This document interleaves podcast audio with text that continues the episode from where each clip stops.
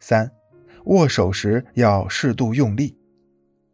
据美国心理协会调查研究，不论是男性或女性，有力的握手有利于形成良好的第一印象。在与客户握手时要适度用力，并且稍微持久一些，保证完全握住。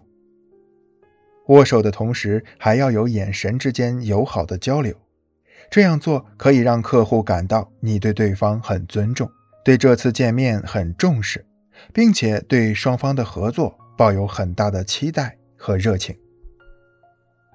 总之，销售员在见客户时，一定要好好注意自己的形象，让首因效应为我们的销售过程清除一些障碍，迎来更多的成功。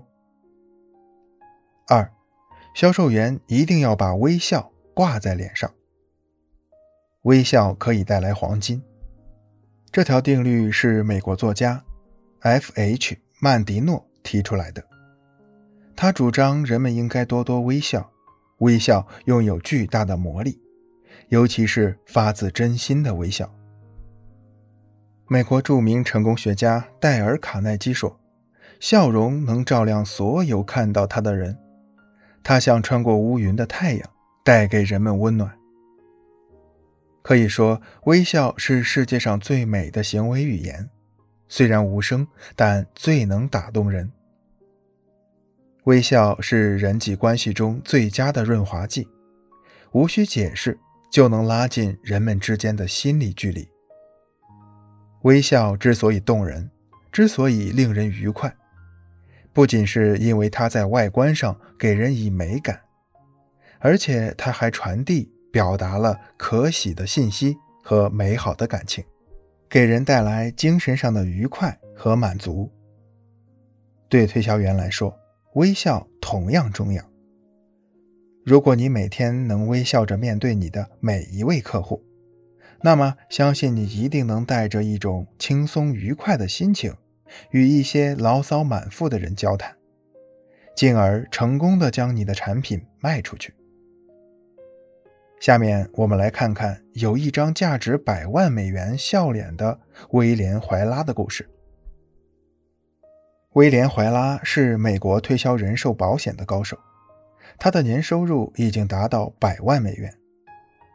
威廉·怀拉的笑容甜甜的、淡淡的，既纯真无邪又优雅从容。他的五官也因为这迷人的笑容而变得充满活力，让人觉得十分好看。很多人都认为，威廉·怀拉在销售领域取得的成功，来源于他那张引人注目的笑脸。然而，谁也没有想到，威廉·怀拉这张迷人的笑脸并不是天生的，而是长期苦练出来的。威廉·怀拉脸上最初的表情，就像镌刻在石头上的一样，僵硬而乏味。威廉·怀拉最开始是全国家喻户晓的职业棒球明星。四十岁以后，随着体力的衰减，他被迫退休了。退休之后的威廉·怀拉决定去应征保险公司的推销员。一天，威廉·怀拉从招聘启事栏里看到一则招聘推销员的启事，他以为凭自己的知名度。应聘推销员是完全没有问题的。可是让他没有想到的是，他没有被公司录取。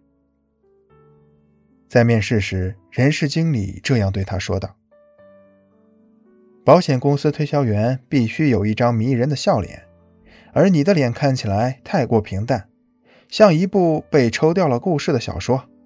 在大街上的一堆人里，你的脸可能是最后一个被我关注到的。”威廉·怀拉听了人事经理的话，并没有气馁，而是决定苦练笑脸。